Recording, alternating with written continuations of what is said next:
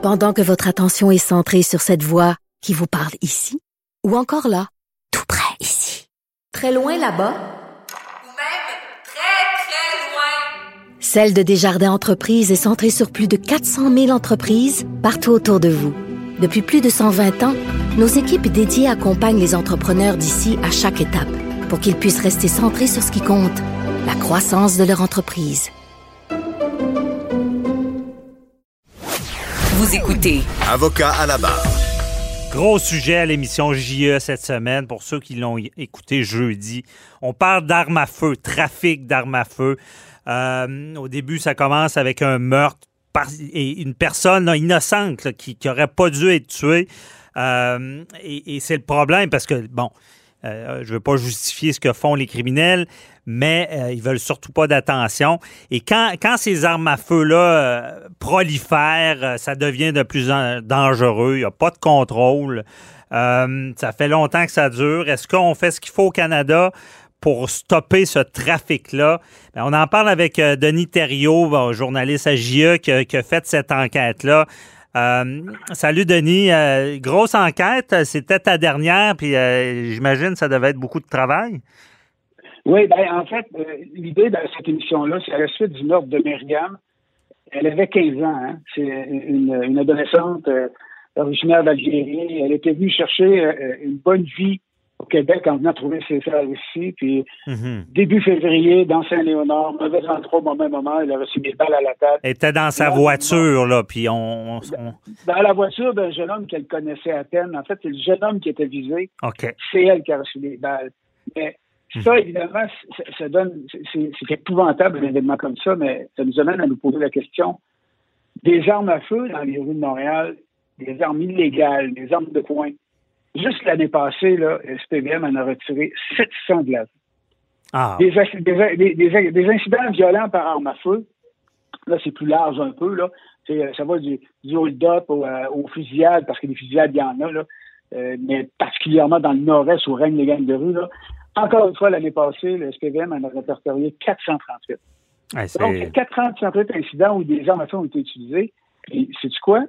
C'est pas des armes essentiellement qui sont achetées de façon légale. c'est toutes des armes illégales, là, majoritairement. alors, ça vient d'où? Il y a toutes sortes de mythes. Hein? euh, euh, la, la machine 3D, euh, la poste, euh, morceau par morceau. Non, non, ça pas besoin de passer par là.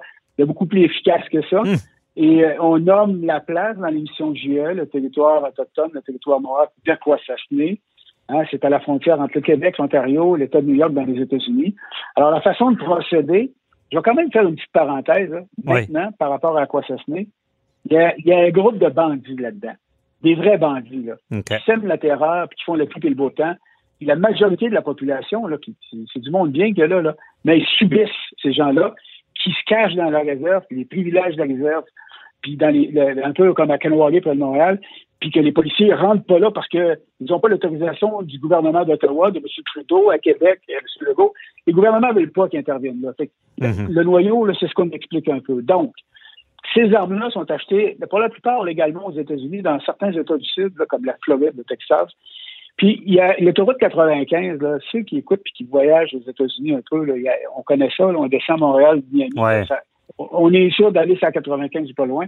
Ben, ils appellent ça l'Iron Pipeline. Donc, le, pipeline du métal, du glacier, parce que les armes sont achetées en bas, souvent pas chères, souvent légalement, une faible quantité volée. Ils ramassent ça, puis ils montent ça par la, la 95, par la 91, et la façon la plus facile de ce côté-ci du pays, ben, c'est Aquafasné, compte tenu de la situation géographique. Parce que, tu sais que cet endroit-là, à Aquafasné, là, euh, il y a le lac Saint-François, après ça, le Saint-Laurent, puis euh, la réserve de Kanawagé. Ben, ça fait des années, écoute, ça fait 15 ans que je fais des émissions de JE ou des reportages sur le trafic, euh, la contrebande du tabac, là, puis des cigarettes. C'est en passant, des images à l'époque, ça, ça roule, ça roule, ça, ça navigue en bateau, puis ça se fait prendre, puis ça tire ça dans l'eau. euh, Ah oui, ben, on avait poursuivi, d'ailleurs, on l'a vu dans l'émission, on, on, euh, j'étais avec la GRC, puis on poursuivait les gens. Alors, la, la, ça fonctionne tellement bien, puis ça rentre tellement bien par là, les quantités, c'est phénoménal de cigarettes et de, tabac. Là.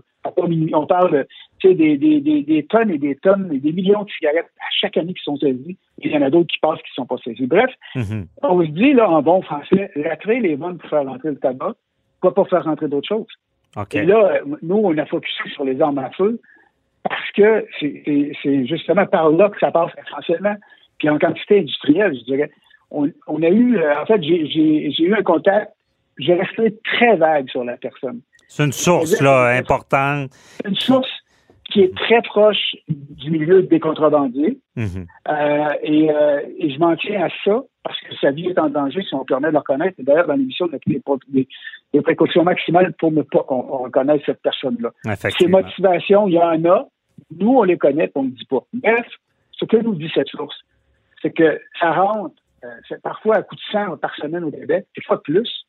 Il hein, faut se rappeler qu'il n'y a pas longtemps, là, le, au début juillet, au début, pardon, au début février, il y a un jeune homme de Sherbrooke qui s'est fait attraper avec 249 guns des oui, là, oui. Très populaire pour les gangs de rue, là, puis ça s'est rendu à compris. Ben, ça, c'est une cargaison, mais il y en a d'autres. Mhm. Moi, ce qu'il dit, c'est qu'on peut avoir des guns, on peut avoir des mitraillettes, on a le choix. Euh, tu, passes ta commande, mais il faut que tu aies du contact et des manières de procéder. Ben, ça rentre là, et là, quand ça rentre, ce qu'ils vont faire, vont mettre ça dans ce qu'on appelle des back, des backrooms, donc des arrière-chambres et tout. Euh, un exemple, euh, il connaît quelqu'un qui n'a pas beaucoup de sous, là, qui est en appartement, euh, également quelqu'un de la famille pas trop loin, que tu peux faire confiance. Là. Là, là, je te donne cette, boîte-là, je te donne ce gros sac, ces deux poches d'hockey-là remplies. Là. On met ça dans le fond de ta chambre, dans le garde-robe en arrière. Là. Tu touches pas à ça. Mhm. Tu dis pas un mot. Puis quelqu'un va passer le chercher d'ici un an. Laisse dormir ça là, là pour que ouais, mais on oublie. Là, je vais payer, c'est ça, je paye ton appartement. OK. C'est avantageux pour toi. C'est du win-win pour les deux, c'est gagnant-gagnant. Mhm. Et c'est une des façons de procéder, c'est ce qu'on appelle la vacuum. Mais là, ça marche pour ça. Ça, ça se fait sur la réserve de, de, de Poissassené. Il y en a qui transitent par Kanawari également. Les points de vente, ben, le contact disait entre autres, écoute, tu vas prendre, tu vas acheter un paquet de cigarettes, puis tu, prends une bière avec le gars, puis tu vas l'avoir ton gars. Ah, c'est le genre de discours qui nous explique, tu sais. Mais ça ne veut pas dire que c'est. Il y a quand même des questions de contact là-dedans. Là, j'embarque pas dans le coût du, fusil qu'on achète. Ça joue entre 500 1200. Il nous explique aussi des. Des fois, on voit des meurtres, euh, puis là, l'arme est abandonnée sur place. Ben, c'est une arme spéciale, puis il y a des spécialités. là, qui, ils font ça. Là. C'est des armes qui sont pas retraçables, que les numéros de série sont plus visibles. Euh, ben, les, Ghost Guns, il y en a qui qui n'ont pas, pas, de numéro de série, c'est pas de problème. Mhm. Puis ces armes-là, euh, je ne dis pas tout ce qu'ils font avec en passant dans l'émission. On entend, on, on, a enlevé quelques propos parce qu'on ne donnera pas le truc idéal à tout le monde. Non, on ne veut pas donner la recette, c'est ça, ouais. Non, non, non, on donne pas la recette, on ne dévoile aucun secret, ce qu'il y a là, connu. Mais efface le numéro de série, mets les balles dedans, tape euh, la poignée, comme ça, pas d'empreinte, tu mets des gants, tu abandonnes l'arme, puis tu t'en vas, puis n'as pas de problème. C'est ce genre de révélation-là qui, qui, nous ont fait. Alors, là, ça sous-entend une question. OK, mais si on sait que ça passe par là, ben là, pourquoi? Que fait le gouvernement fédéral? C'est ça la question. Puis là, c'est ça. C'est exactement là que ça va. Parce que les policiers, là, euh, ça fait quand même tellement longtemps que, que je trouve le secteur policier, peut-être 25 ans, après 30 ans. Puis c'est toujours la même chose. Là. Mhm. Ils, ont tous des plans, ils sont plus y aller, ils savent, mais ils n'ont pas l'autorisation d'y aller. C'est pas là que ça. À l'époque, on se dit, mais la police, c'est qu'elle la police. C'est pas, ce sont pas les policiers qui décident. À ce moment-là, si tu vas sur la réserve faire une intervention, c'est à très haut niveau à Québec, à très haut niveau à Ottawa, et là, à un moment donné, ça prend des lois, ça prend des escouades ici pour y aller. Ça, c'est ce qui est. Ben, pour enquêter, pour ça prend quasiment de l'infiltration. Mais pourquoi, pourquoi on y agisse pas? C'est-tu que le, gouvernement fédéral pense pas que c'est un réel problème dans notre société? Pourtant, à Montréal, euh, avec l'histoire de, de, Myriam et, de, de, nombreux euh, événements avec des armes à feu illégales, euh, je pense, toi, avec ton analyse, ce que tu as vu, là, c'est un vrai problème, ce soir-là, d'armes? Ben, non, ben, ben, on peut parler de mon analyse, mais on va surtout parler du constat des policiers à qui j'ai parlé, de, tout niveau, de, tout corps de police. Puis tout le monde est d'accord que c'est là que ça passe. Puis il faut faire quelque chose. Mais y a-t-il un problème à ben, je vais dire Montréal ou euh, au Québec de, de à cause du, trafic d'armes illégales? C'est une problématique de société ou c'est pas si grave? Il n'y a pas tant d'événements euh, où est-ce qu'il y a eu des morts? OK. Je, rappelle que euh, notre il s'est saisi 249 guns des Glock. euh, qui sont destinés euh, principalement aux gangs de à Montréal Bon. début février. Ça, on appelle ça un vrai problème, là. Là, c'est parce que là, là c'est une fois, là. Moi, ce que, ce dit mon contact, là, parce qu'on n'a pas tout vu dans l'émission, il dit, écoute, penses-tu vraiment que le client qui attendait ces 250, ces 249 gommes-là, penses-tu vraiment qu'il n'a pas eu ses armes? Qu'il n'a pas eu ceux-là, ils sont saisis? Il- C'est pas un problème, là. Il y a des tâches à quelque part, puis les autres, c'est- c'est- s'ils veulent, on va te donner. Puis, d'après ce qu'il me laisse entendre, le, gars- il a, il a- il a eu son, euh, il a eu sa livraison, puis ça finit là, là, tu mais c'est ça le problème, c'est que ça rentre tout le temps. Tout Mhm. le temps et tout le temps. Fait que là, bon, mettons, on regarde à Ottawa tout ce qui se passe. On légifère, on serre la vis pour les armes, les permis, on enlève certains types d'armes. C'est de plus en plus ceux qui ont des armes légalement, ben, ils sont, sont, sont liés à des, c'est plus strict et tout. Alors que les experts qui témoignent dans l'émission disent ce n'est pas là le problème. Ouais. Il faut attaquer le problème à la source. Commencer par faire en sorte qu'ils puissent enquêter, perquisitionner, arrêter les bandits qui se cachent chez les réserves. Ben oui. Parce que, comme je disais tantôt, ce sont des bandits, là, puis c'est une petite minorité, c'est quelques personnes, mais il y a comme une immunité sur les réserves historiquement. Mhm. Écoute, il y a des motards qui sont installés à Kanawagé à côté. Euh, on parle de mafia, puis on parle de certaines autres mafias aussi. Ils n'embarquaient pas trop là-dedans, mais ils sont très présents là. Pourquoi? Parce qu'ils ont l'immunité. Mais pendant ce temps-là, sur ces, dans ces communautés-là, il y a des gens qui souffrent de ça. Il y a des gens qui ont peur de ça. Ben il y a oui. aussi des, des gens euh, en autorité, des, quand même bien placés par en autorité, eux, qui font leur possible pour essayer de ramener ça. C'est pas facile. Mhm. Alors, les experts qui témoignent dans l'émission disent, ben, il faut qu'Ottawa applique et euh, euh, écrive des lois en conséquence de ça.